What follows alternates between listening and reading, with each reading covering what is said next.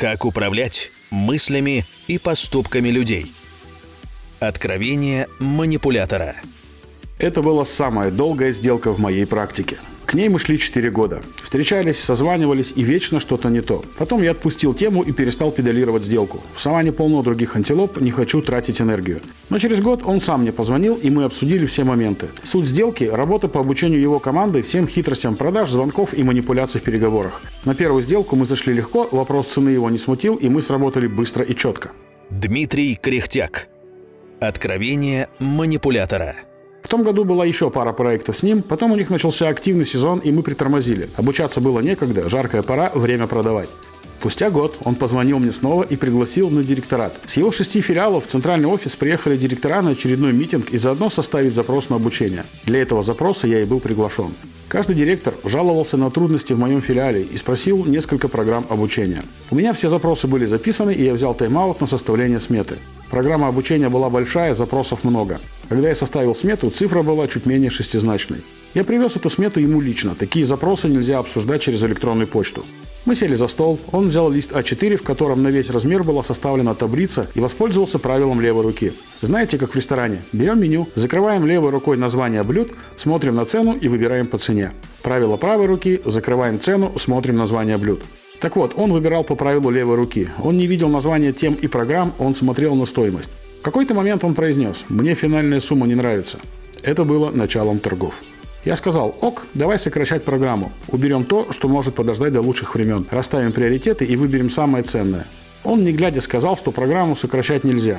Я улыбнулся. У нас начались взаимные манипуляции. Он любит мной манипулировать. Впрочем, не только мной, всеми, но всегда хочет поставить меня в позу. Даже эта встреча началась с манипуляцией. Перед советом директоров он позвонил мне и сказал следующее. «Дима, я слушаю твою программу на радио и знаю все твои переговорные секреты, поэтому приезжай, будем договариваться». Тут стоит сделать шаг в сторону и пояснить. В течение четырех лет в Нижегородском эфире радио Бизнес ФМ выходила в эфир моя авторская программа «Человеческий фактор», в которой я раскрывал секреты жестких переговоров, управления персоналом и продажами. Сейчас Нижегородскую редакцию закрыли, программа ушла в подобные подкасты. Она доступна на всех подкаст-агрегаторах и называется «Человеческий фактор». Так вот, он звонит и говорит, что все мои секреты переговоров знает. Я посмеялся. Далеко не все. Тем не менее, он, уверенный в себе, на встрече по обсуждению цены на мои услуги начал мной манипулировать.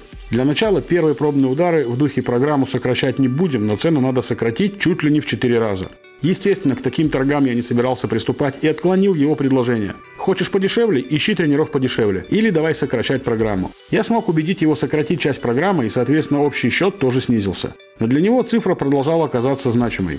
Я-то знаю, что ему это по зубам, но знаю и то, что он просто принципиально хочет меня максимально уронить в цене, что потом всей своей команде рассказывать, какой он молодец. Он начал использовать более сильные удары манипулирования. «Дима, ну ты пойми, ты же тренер. Тренер, он ведь как доктор. А когда доктор видит, что пациенту плохо, он в первую очередь не о деньгах думает, а иногда даже бесплатно лечит. Возможно, кого-то такая лесть и такие аргументы могут тронуть показаться значимыми. Я знаю людей, которые готовы бросаться на помощь. Но мне что, объяснять, сколько стоит мое время? Какие у меня расходы на содержание бизнеса? Что я, окунаясь в этот проект, оставляю свою команду без продаж? Им-то продавать нечего, и на премию они из э, Алексея рассчитывать не могут. Мне это не нужно. И на его манипуляцию «Дима, ты же тренер, а тренер он как доктор» я ответил анекдотом. «Здравствуйте, бесплатный доктор». «Здравствуйте, неизлечимый больной». Он пытался сбивать каждую копейку, и я не сдавался.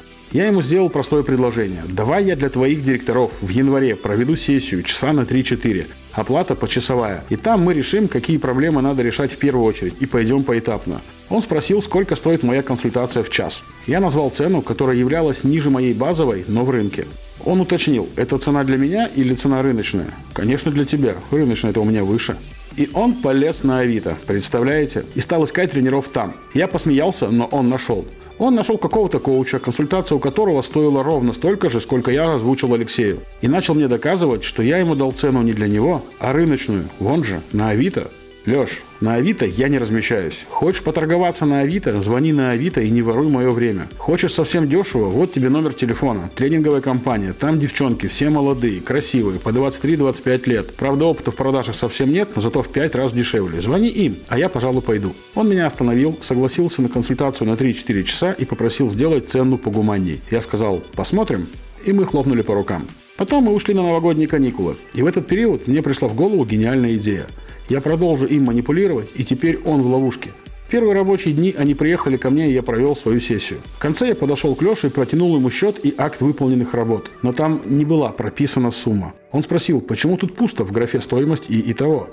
Я сказал, Леш, пиши туда ту сумму, которую считаешь нужным. Я приму любую и торговаться с тобой не хочу. Если считаешь, что моя работа не стоила тех денег, о которых я говорил, можешь вообще ничего не платить. Я пойму и никаких претензий к тебе не будет. Он проглотил эту наживку.